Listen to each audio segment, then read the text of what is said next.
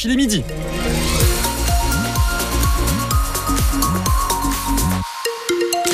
Oui, ça se dégage pas. Je regardais par la fenêtre ici à France Bleu Auxerre. Le ciel est toujours assez chargé, très gris aujourd'hui et c'est un peu le cas dans l'ensemble du département.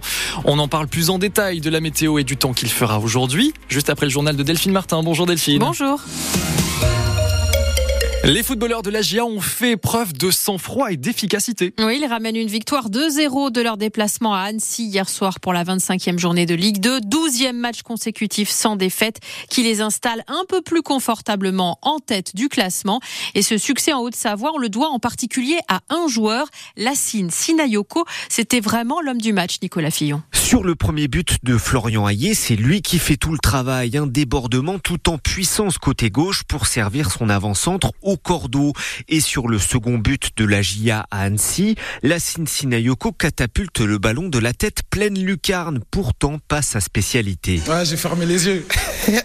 Gauthier me met un super ballon, un bonbon, donc j'ai plus qu'à la remettre d'où elle vient. Et on est content, c'est sûr que faire des stats, ça fait toujours plaisir, mais encore une fois, c'est l'équipe qui prône. Et en plus, j'en ai raté une belle, donc euh, le coach, il va pas être content. Trop modeste, l'attaquant malien a porté Auxerre à Annecy pour sa première titularisation depuis son retour de la Coupe d'Afrique des Nations, où il avait marqué trois buts en cinq matchs. Malgré l'élimination en quart de finale avec son pays, le joueur de 24 ans est revenu encore plus fort pour son club. Ça m'a apporté énormément de confiance parce que c'est une compétition où il y a du monde qui est beaucoup regardé, où il y a énormément de pression. Donc ça m'a fait grandir en tant que footballeur et en tant qu'homme. On a parlé avec le coach à mon retour et il m'a dit que même avant la Cannes, bah, il était très satisfait de moi, qu'il fallait que je continue comme ça pour prouver au monde entier et à toute la Ligue 2 qu'on a quelque chose à faire en Ligue 1 l'année prochaine. Et si la GIA et Sinayoko poursuivent sur ce rythme, le doute ne sera plus permis. Et oui, l'optimisme de Nicolas Fillon, les Auxerrois donc qui ont 4 points d'avance euh, aujourd'hui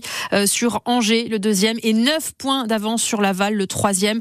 Euh, prochain match, ce sera samedi, la réception de Bastia. Retour sur la rencontre d'hier, bien sûr, sur notre site internet. Dans l'actualité également ce dimanche, un homme repêché dans Lyon à Auxerre la nuit dernière. Ça s'est passé vers 4 heures du matin. Selon les précisions de la police d'Auxerre, l'homme se serait jeté à l'eau pour récupérer son chien qui était tombé dans la rivière.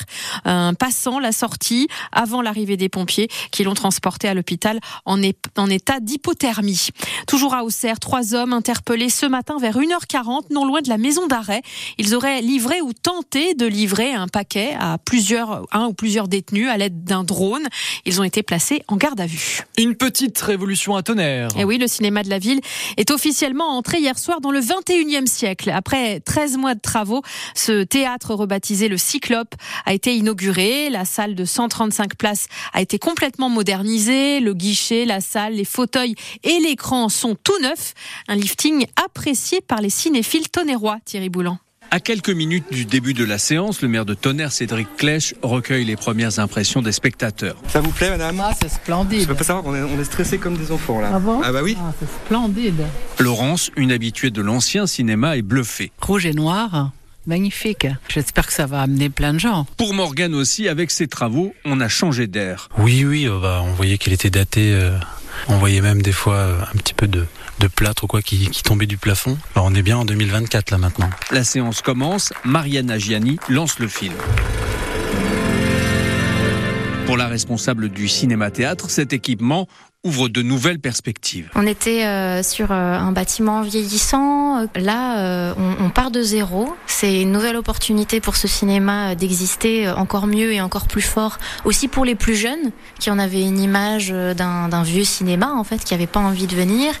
Donc tout est possible parce que euh, on peut on peut développer toutes sortes de projets dans un lieu qui est comme ça, tout, tout bébé. Le Cyclope retrouvera du théâtre au deuxième semestre. Très vite, le cinéma va aussi présenter des séances spéciales et envisage de tisser un lien avec l'école du numérique à Tonnerre pour des événements sur les jeux vidéo et l'éducation à l'image. Reportage de Thierry Boulan et du cinéma. euh, on passe à la musique avec toute la musique qu'on aime, qui est celle euh, qui est à Rosoy ce week-end. L'association iconaise Read and Blues 606 organise son week-end de blues dans tous les États, avec notamment donc un concert événement cet après-midi à la salle des fêtes.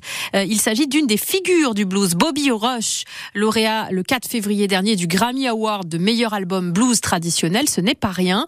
Un beau travail pour cette association l'association Iconèse qui a déjà 18 ans, qui compte 200 adhérents et qui organise plusieurs concerts euh, par an euh, dans le Sénonais avec à chaque fois beaucoup de succès car le blues a beau être une musique américaine, elle parle à tout le monde selon Marie-Noël Philippot, présidente de l'association.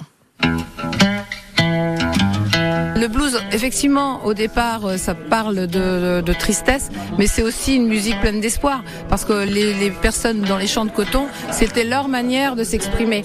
Et c'est aussi un double langage. Donc, euh, dans les chansons de blues, il y a beaucoup, même si c'est très triste, il y a beaucoup de, de langage codé. C'est une musique qui parle aux gens des années euh, Cadra, on a quelques jeunes, mais on a beaucoup de quinquas, 60 ans, 70 ans.